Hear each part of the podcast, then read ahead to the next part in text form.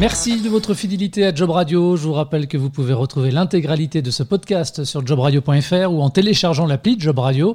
Dans l'optique d'un déconfinement confirmé au 11 mai prochain, nous avons décidé de nous intéresser au droit du travail. Alors que de nombreux salariés devraient en théorie retrouver leur poste, il est souhaitable pour les chefs d'entreprise d'anticiper ces retours pour garantir la sécurité de leurs collaborateurs. Nous avons en tête la récente condamnation d'Amazon par le tribunal de Nanterre à évaluer les risques professionnels inhérents à l'épidémie du Covid-19 et à prendre les mesures sanitaires qui en découlent. Il faut rappeler que d'après les textes de loi, l'employeur a l'obligation de prendre toutes les mesures nécessaires pour assurer la sécurité et la santé physique et mentale des travailleurs. Avec nous aujourd'hui, Maître Alexandre Lazarek, bonjour. Oui, bonjour monsieur. Vous êtes euh, avocat au barreau de Paris. Merci d'être avec nous. Nous avons évidemment de nombreuses questions à vous poser. Que dit précisément la loi concernant l'obligation de sécurité qu'ont les employeurs vis-à-vis -vis de leurs collaborateurs?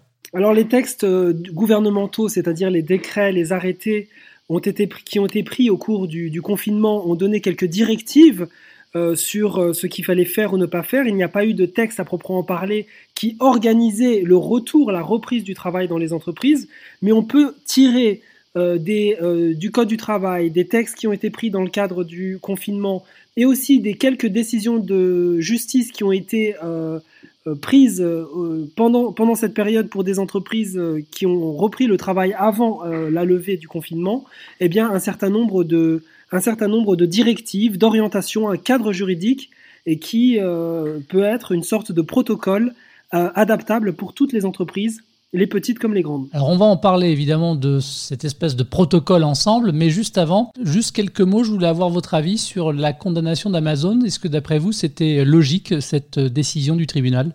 Écoutez, euh, je dirais que je ne connais pas le dossier précisément, j'ai lu avec beaucoup d'attention l'ordonnance qui a été, qui a été, euh, qui a été prise. Et il est tout à fait clair qu'il y a un, cadre qui est lourd pour les employeurs, il faut bien le, comprendre, mais qui va assurer la sécurité des salariés et je pense que euh, Amazon, d'après ce qui ressort de l'ordonnance qui a été euh, mise en ligne, euh, n'a pas pris exactement toutes les, dispositions qui sont nécessaires, non seulement pour assurer, assurer, la sécurité de ses salariés, mais aussi pour démontrer auprès, le cas échéant, des autorités, que ce soit l'inspecteur du travail ou les juridictions, qu'elle a fait le nécessaire. Et c'est là tout, l'appel qu'il faut organiser, c'est-à-dire qu'il faut mettre en place un certain nombre de directives mais il faut aussi être en mesure d'assurer euh, aux tierces intéressées eh bien, que les employeurs ont pris les mesures nécessaires ce qui n'a pas été tout à fait le cas pour Amazon, manifestement. Voilà, et puis on rappellera quand même que le géant américain a décidé de, faire appel de, de, ce rendu, de ce verdict du tribunal. Donc certains des collaborateurs auront probablement peur de se rendre sur leur lieu de travail quand il faudra reprendre. Certains pourraient être même tentés d'exercer leur droit de retrait.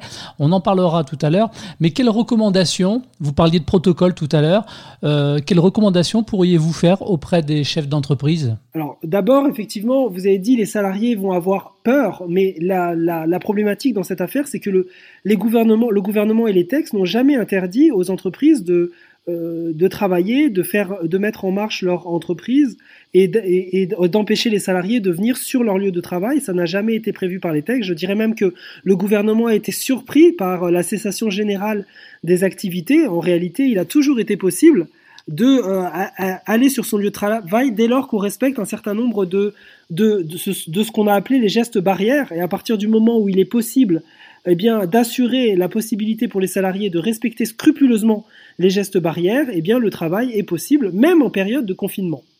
Alors, pour répondre tout à fait concrètement à vos questions, il y a un certain nombre de règles, je pense, à respecter, qui ressortent des textes, encore une fois. La première chose, d'abord, c'est éventuellement, euh, si cela est possible pour les chefs d'entreprise, de mettre à l'arrêt eh bien, euh, les personnes qui ont des pathologies euh, qui sont susceptibles d'être particulièrement aggravées en cas de contamination au Covid-19. On sait que les personnes qui ont plus de 70 ans, et il y a dans les entreprises, et nous nous en réjouissons des gens qui travaillent et qui ont plus de 70 ans, on sait que peuvent, faire l'objet, je dirais, de, complications lorsqu'ils sont contaminés par le Covid-19. Il y a aussi les gens qui ont des antécédents cardiovasculaires, les diabétiques, des personnes qui ont des pathologies respiratoires. Toutes ces personnes-là pourraient euh, eh bien, euh, s'adresser à leur médecin du travail pour garder la confidentialité des données de santé et le cas échéant, demander qu'on les retire de leur lieu de travail. Si leur emploi peut être fait à distance, eh bien, euh, ils le font à distance. par télétravail, mais si cela n'est pas possible, je préconise de les mettre en arrêt maladie, ce qui est possible aujourd'hui avec les, dispositions qu'a pris le, gouvernement à ce sujet. Donc c'est un premier point. La seconde chose, c'est que effectivement, s'il y a des travaux qui peuvent être absolument effectués à distance, eh bien, le télétravail peut continuer à, être organisé. Mais euh, il est tout à fait clair que la gestion, le management euh, des salariés euh, en télétravail est quand même quelque chose de tout à fait compliqué et difficile pour les salariés, pour les, pour les employeurs. C'était, et ça a toujours été uniquement une recommandation. Donc cette recommandation, je pense qu'elle est toujours valable après le confinement.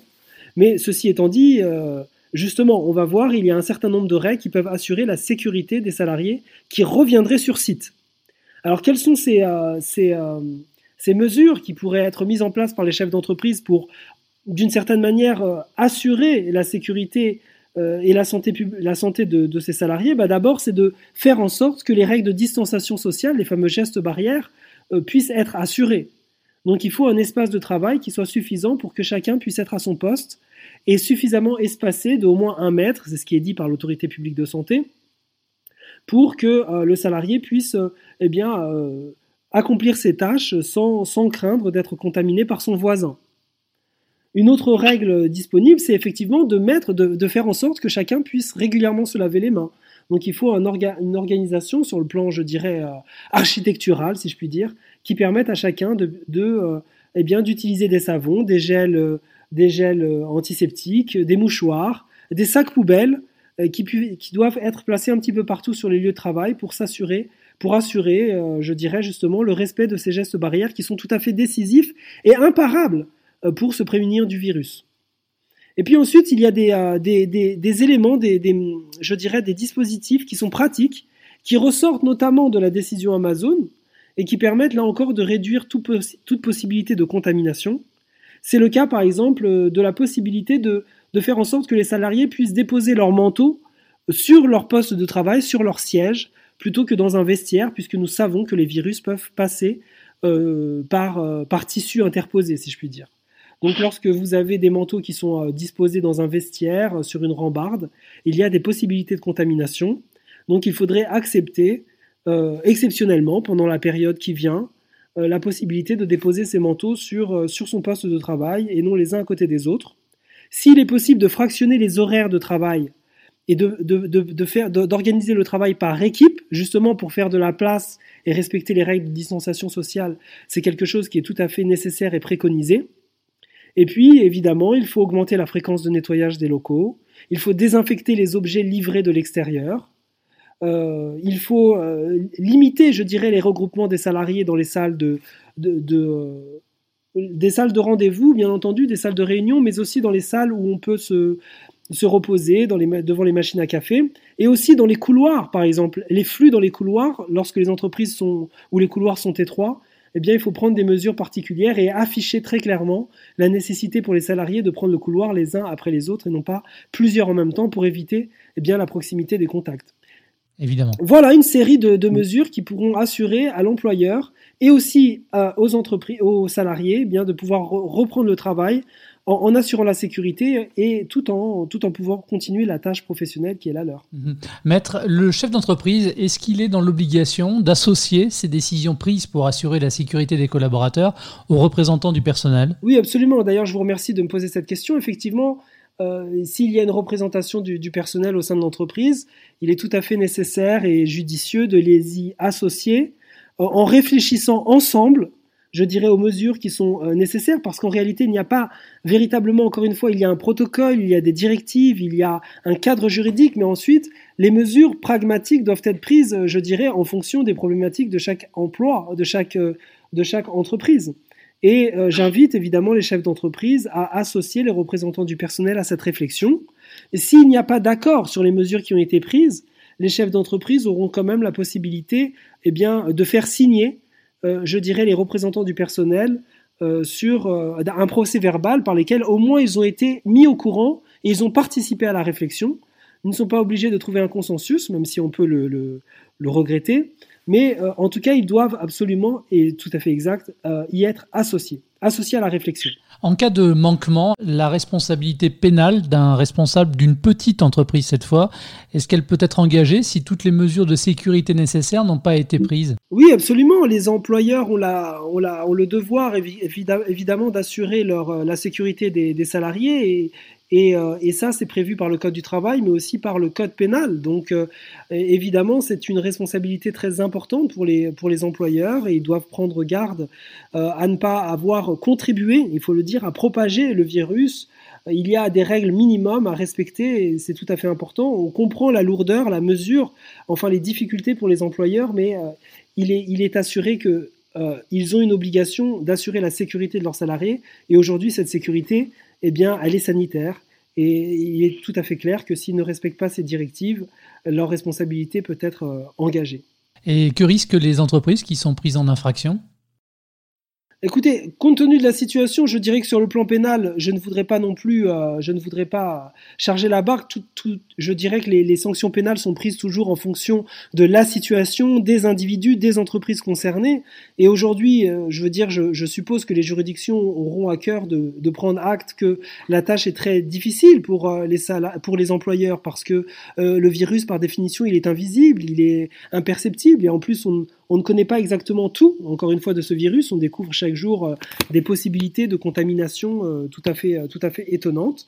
Mais sur le plan, je dirais tout simplement de, des, juridictions plutôt civiles, leurs responsabilités aussi peuvent être prises et ils peuvent être condamnés à, à, prendre sous forme aussi, je dirais, de, de, peine de peine d'amende, de, de peine indemnitaire importante, des mesures sanitaires tout à fait importantes, d'évaluer les risques avec une audite auquel seraient associés l'inspecteur du travail et euh, les représentants du personnel, et ne pas pouvoir reprendre le travail tant que une audite n'a pas été prise et les mesures qui devraient en découler n'ont pas été prises. Donc, euh, le cas échéant, il pourrait être empêché de euh, ouvrir et de reprendre leur activité. Ouais, donc c'est pas rien, effectivement. On a parlé des chefs d'entreprise, parlons un petit peu maintenant des, collaborateurs, des salariés. Euh, un travailleur, par exemple, euh, d'une entreprise ou d'un service qui aurait été contaminé par le Covid et l'employeur qui n'aurait pris aucune mesure spécifique par la suite, qu'est-ce qu'il faudrait faire dans ce cas-là?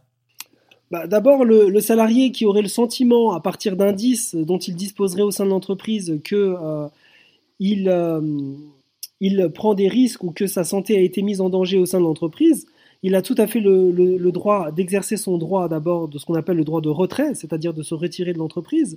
Son salaire ne peut pas être suspendu dans ces conditions-là. S'il y a un désaccord avec l'employeur, eh bien, il sera tranché devant les juridictions en référé. C'est ce qui s'est d'ailleurs passé pour euh, Amazon.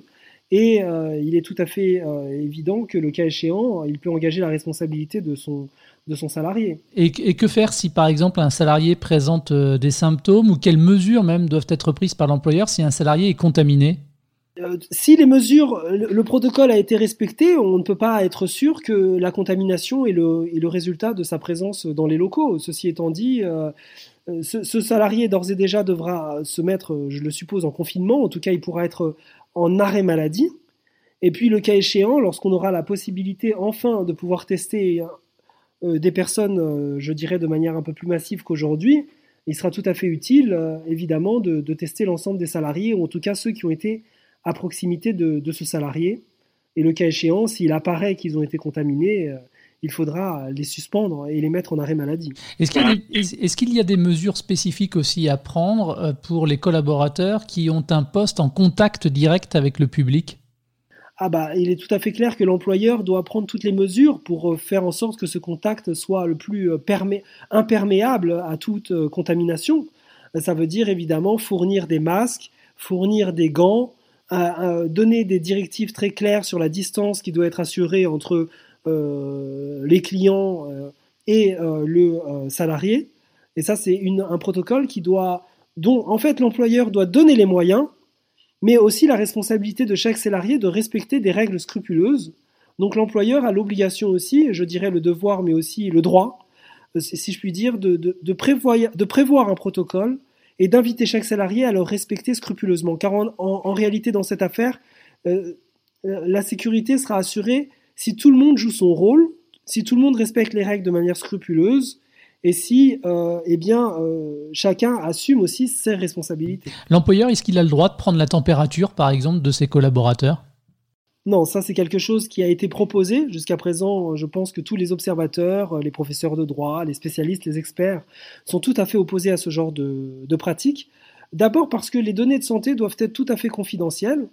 Donc euh, il est clair qu'un salarié peut s'adresser à son employeur pour, sur son consentement, lui, faire part, je dirais, de, pathologies qui seraient susceptibles d'être considérées comme relevant d'une contamination au virus. Mais ceci étant dit, euh, l'employeur a aussi la possibilité de demander euh, effectivement euh, que certains se manifestent s'ils ont des pathologies susceptibles d'aggraver le virus, encore que tout ça peut passer par l'intermédiaire d'un médecin du travail. Mais on ne peut pas imposer à un salarié de donner des données de santé, quelles qu'elles soient, y compris une température de fièvre, à un employeur. Et on ne peut pas discriminer quelqu'un en fonction euh, de données de santé. Maître, c'est une autre question que je vais vous poser dans un autre domaine, mais qui vous concerne parce que vous êtes un spécialiste en la matière. Vous êtes un expert dans le domaine du droit numérique, si je ne me trompe pas, euh, notamment avec le, télétravail. Beaucoup d'employeurs ont eu recours, par exemple, aux visioconférences. Là aussi, quelles sont les obligations des employeurs vis-à-vis de la protection des données de leurs collaborateurs? Alors, sur la question des données personnelles, je dirais d'abord qu'il faut comprendre que le télétravail, c'est quelque chose de tout à fait fragile et qui met en danger la cybersécurité des, euh, des entreprises d'une façon générale parce que la distance numérique euh, est toujours susceptible d'être victime d'intrusions malveillantes et le cas échéant de hacking et de vol de données. Donc euh, il est tout à fait important pour les entreprises d'abord de protéger les données personnelles en s'assurant, je dirais, d'un minimum de sécurité en matière d'infrastructure numérique et donner les moyens à ses salariés de respecter cette infrastructure numérique. Et puis euh, ensuite, euh, évidemment, euh, l'employeur a l'obligation de faire en sorte de protéger les données personnelles, de respecter ce qu'on appelle les textes, le RGPD, les textes régissant le droit des données personnelles. Les données doivent être tout à fait confidentielles, qu'elles soient personnelles, c'est-à-dire qu'elles concernent directement les, salariés, mais aussi l'intelligence économique de l'entreprise hein, qui doit être protégée. Et là, cette fois, c'est pas vis-à-vis des employeurs, mais c'est plutôt aux salariés de respecter et de faire, de prendre des mesures tout à fait importantes pour euh, se prémunir d'un vol des données de, l'entreprise quand ils sont euh, de chez eux. Ça veut dire euh, passer par un, canot privé de Internet et pas le canot habituel dont ils, qu'ils utilisent éventuellement pour chez eux. Ça veut dire utiliser des ordinateurs éventuellement qui sont des, des ordinateurs professionnels et non pas ceux habituels qu'ils utilisent pour leur, leur vie personnelle. Ça veut dire euh, faire très attention aux mails qu'ils reçoivent et respecter un protocole de vérification avant de payer un fournisseur ou avant de répondre à un mail euh, venu d'un tiers au nom de l'entreprise. Donc il y a tout un tas de règles comme ça qui peuvent être prévues par l'employeur dans le cadre d'une charte informatique et qui, là encore, doivent engager à la fois les employeurs, mais aussi les salariés pour protéger le bien commun, c'est-à-dire l'entreprise et son intelligence. Allez, la dernière question, et je vous laisse. Cette période est propice, vous l'avez dit vous-même, hein, aux attaques euh, de, de, cybercriminels. Quels sont les recours juridiques en cas d'attaque justement pour une entreprise ou pour un collaborateur en télétravail? Alors là, il faut être tout à fait vigilant, vigilant pardon, parce que à partir du moment où vous avez une attaque de données personnelles, il faut absolument alerter euh, la CNIL dans un délai très euh, restreint, 70 heures environ, euh, si, euh, et puis, le cas échéant, s'il y a un préjudice pour les, euh, pour les clients ou pour des tiers, quels qu'elles soient, des fournisseurs, s'il est possible que une masse de données puisse être, je dirais, diffusée à l'extérieur, il faut prévoir des moyens de communiquer à l'égard des personnes concernées pour les alerter sur la situation. Donc, évidemment, il faut déposer plainte. Et plus vite on agira, plus vite on sera susceptible de réduire les difficultés, les préjudices pour les individus. Merci, maître, de nous avoir éclairé sur les dispositions notamment à prendre pour assurer au mieux le retour des collaborateurs sur leur poste de travail. Une bonne continuation à vous. Merci à vous, merci infiniment de votre invitation. Merci également de votre fidélité à Job Radio et à très vite.